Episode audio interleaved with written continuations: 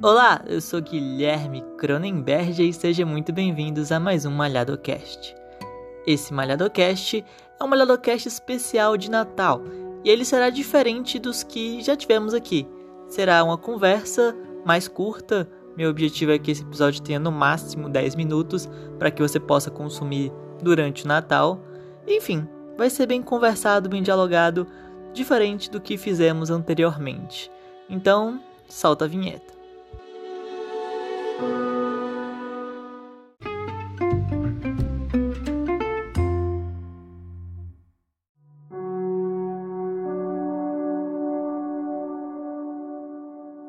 Natal. Natal é uma época vivida diferentemente por diversas pessoas, mas eu percebo que é uma época de muita empatia. Eu até costumo brincar que tem gente que gasta toda a empatia do ano no Natal. Aí passa o resto do ano todinho sem empatia nenhuma. E, enfim, 11 meses sem empatia e em dezembro, Ave Maria.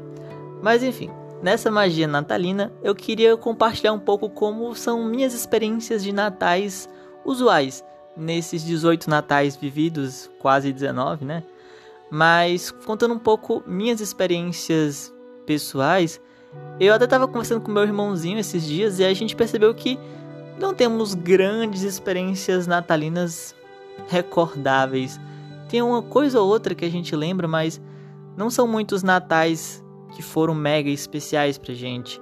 Não é uma data comemorativa que, enfim, tá ali nos meus top dos tops aguardados do ano. Tipo, nossa, Natal, queria muito que chegasse. Não, eu acho que há muito tempo não vejo Natal assim. Uma das poucas memórias que eu tenho assim do Natal mais marcantes foi de um Natal onde eu toquei flauta, toquei Noite Feliz em flauta para minha bisavó. Foi uma experiência bem marcante e talvez seja um, uma das poucas coisas que quando eu faço ainda, quando eu toco Noite Feliz em flauta ou qualquer outra música na flauta, eu me recordo muito do Natal e me recordo muito dela. Então talvez seja a experiência mais marcante e tocante que eu tenho sobre o Natal. De resto, eu tenho experiências boas de viver ali, receber alguns presentes, estar em família, comer muita comida, porque enfim, Natal geralmente é muita, muita, muita comida. Eu nem como muito, mas para os meus padrões eu como mais do que o normal.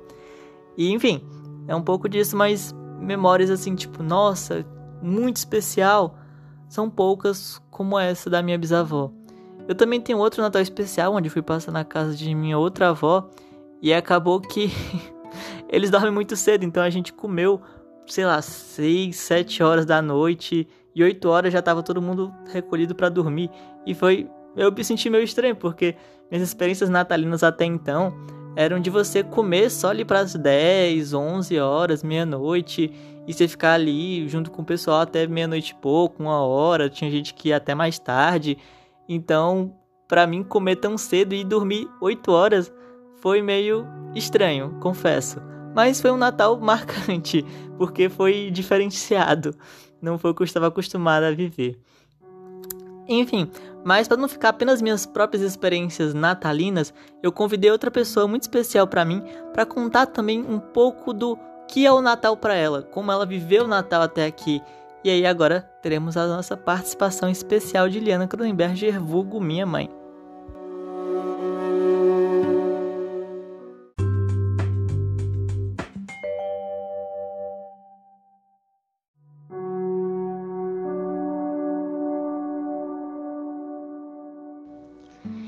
Na minha infância, nessa época de Natal, né? Geralmente eu com meus pais e meus irmãos íamos cedo da noite visitar os meus avós paternos, né? Nessa época, né, na minha infância toda, eu morava em São João do Piauí, meus avós também moravam lá. E aí a gente passava na casa dos meus avós paternos, né? Minha mãe sempre levava uma lembrancinha, alguma coisa para eles.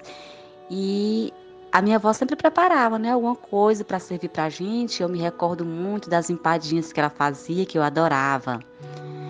E aí depois de lá, nós íamos para a casa dos, dos meus avós maternos, onde geralmente meus tios que moram em Teresina em Brasília sempre iam, né, alguns deles passar Natal lá com os filhos, né? Então era muito animado. A gente reunia lá no quintal da minha avó, esses meus tios todos, né? Alguns amigos próximos da família. E aí a gente amanhecia o dia, né? Era muita festa, os meus tios gostavam de tocar violão e era sempre bem animado. E a criançada, né? Eu com os primos, outros amigos, correndo pela casa, pelo quintal, né? A gente tinha um momento lá onde parávamos todos para fazer né, uma reza, uma oração pela época do Natal. E aí depois tinha também a ceia, que geralmente era servida assim já mais tarde da noite. E aí após isso a festa seguia, né? Era sempre até amanhecer do dia, muita animação. Eram ótimas recordações, ótimas minhas recordações do Natal na minha infância.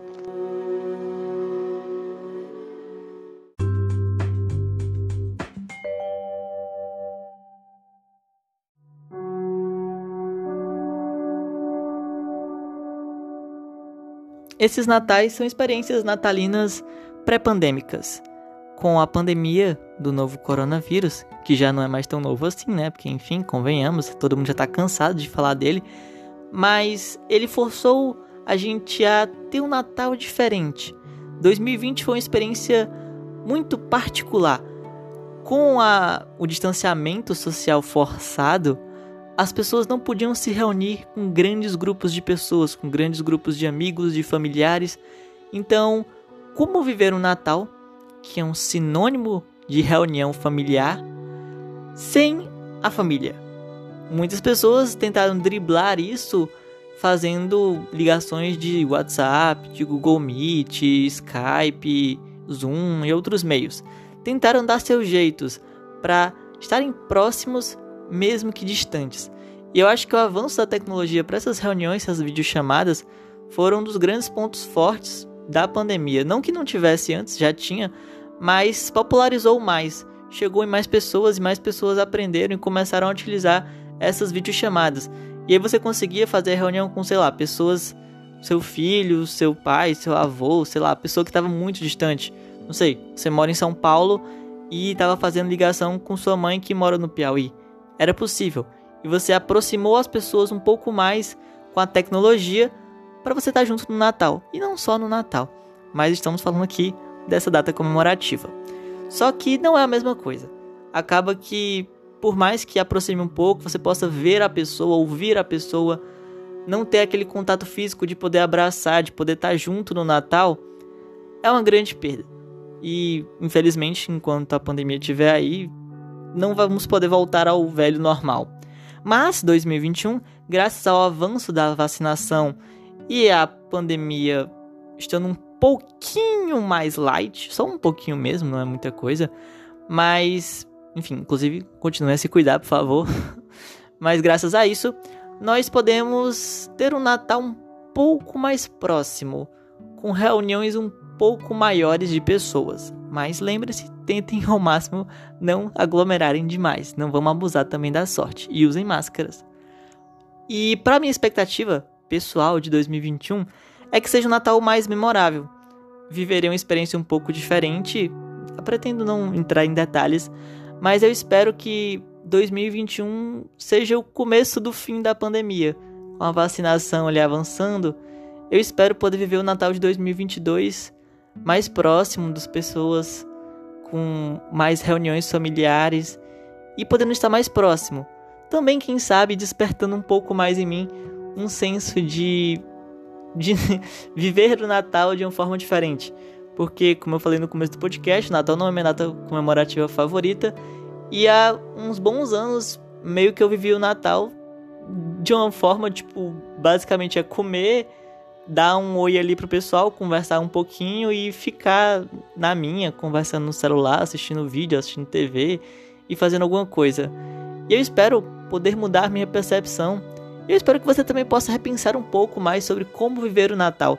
Não, não quero dizer que você precisa no Natal virar outra pessoa, enfim, mas que tal tentar repensar um pouco suas atitudes não só para o Natal? Que a pandemia sirva para unir um pouco mais as pessoas e fazer com que você saia do seu mundinho e da sua bolha para tentar também viver de outra forma essas datas comemorativas. Eu não garanto que eu vou virar, virar a pessoa que mais gosta de comemorar o Natal e que vai passar o tempo todo do Natal conversando com a família sentada numa mesa, mas que tentarei tentarei fazer algumas mudanças pessoais na minha vida. E, enfim, esse pode ser uma promessa de fim de ano. Próximo ano vou ver se consegui cumprir ou acabei falhando miseravelmente com a maioria das promessas de fim de ano. Mas é um pouco sobre isso que eu queria conversar hoje. Tem várias outras coisas que eu poderia falar sobre Natal, mas eu não queria alongar demais esse podcast. Que eu só agradeço a você que ouviu o podcast até aqui. Um podcast que é muito mais um desabafo, é uma conversa do que realmente algo informativo. Prometo que em 2022 teremos mais podcasts informativos do que diálogos como esse. Enfim, um bom Natal para você, para sua família, para seus amigos e para todo mundo que você conhece, que você gosta, enfim. Mas é sobre isso. Comente o que você achou do podcast no nosso Instagram, na postagem que nós tivemos, e também deixe por lá algumas sugestões de temas para que a gente possa trazer novos podcasts em 2022. Um beijo a todos vocês e até a próxima.